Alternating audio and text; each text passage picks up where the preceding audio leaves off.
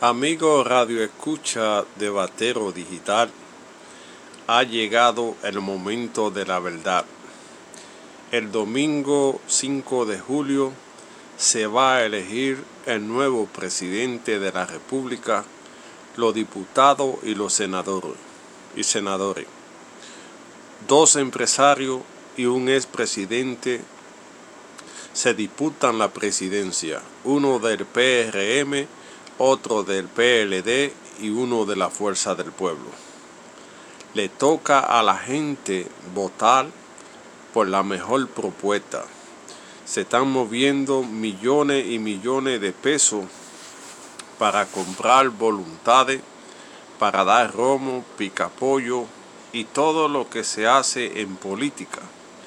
Pero solamente usted tiene la decisión de elegir el nuevo presidente de la República en un momento difícil donde una crisis atraviesa a la República Dominicana. Los sectores que van a determinar quién será el nuevo presidente, la juventud, la, la clase media y la clase pobre, los motoristas.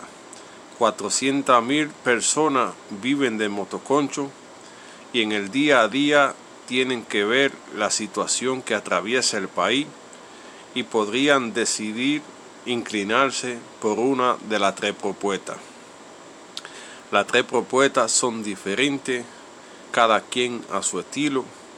Estas elecciones son su género, se han visto cosas que nunca se habían visto en el país, dádiva, entrega de gas, entrega de, de salami, entrega de colchones, todo lo que se puede hacer para conquistar un votante. Y le llegó el momento a usted de decidir, a usted que recibe la tarjeta de solidaridad, a usted que recibe los programas sociales, le digo que nada de eso compromete su voto. Usted puede votar por quien usted entienda necesario, porque el voto es secreto y nadie va a saber por quién usted vota. Es una elección importante donde se decide el futuro del país. Han habido acusaciones en la campaña, campaña sucia, eh, todo lo que se puede ver en una campaña electoral. Cuestión de confundir a la gente a la hora de votar. Ya la ficha está dada, ya no hay mañana es a usted en la urna que le toca votar y votar por la mejor propuesta, por alguien que en momentos de crisis tenga la experiencia necesaria para llevar al país al progreso, a la creación de empleo, a la seguridad ciudadana, a acabar con el alto consumo de droga, a acabar con eh, todos los actos de corrupción, a diseñar un país diferente, porque en los últimos 16 años el país vive una crisis en lo moral, en lo social, en lo ético y en lo económico.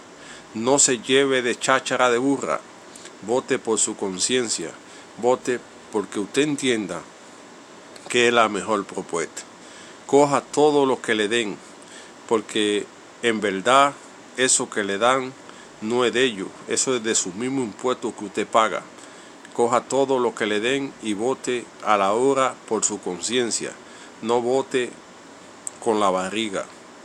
Podrán resolverte el problema un día, pero va a tener que esperar cuatro años para hacer los cambios que tú entiendas necesario. Así igual con los diputados y senadores. No se lleven de eso que vociferan vean la propuesta de cada senador y qué representa para el progreso del país. Hay que cambiar la forma de hacer política. Por eso, el día 5, álmate de valor, ponte tu mascarilla y tu guante, mantén la distancia social y vota, porque con tu voto determina. Es la única forma de poder que tú tienes cada cuatro años y ahora te toca el día 5.